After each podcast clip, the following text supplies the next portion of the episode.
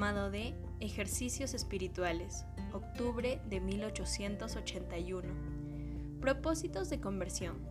Debemos hacer un propósito serio para enmendarnos y aplicarnos con toda nuestra voluntad a corregir nuestros vicios con la ayuda del Señor, que obra en nosotros y con nosotros.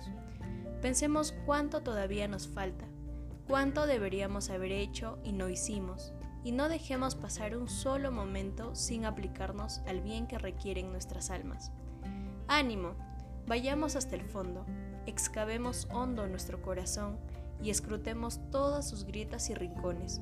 Esto es como un abismo, cuanto más profundo bajamos en él, tanto más encontramos miserias e imperfecciones que no habíamos notado antes y que, tal vez, ni siquiera habíamos sospechado tenerlas. Rebusquemos entonces nuestros defectos para enmendarlos.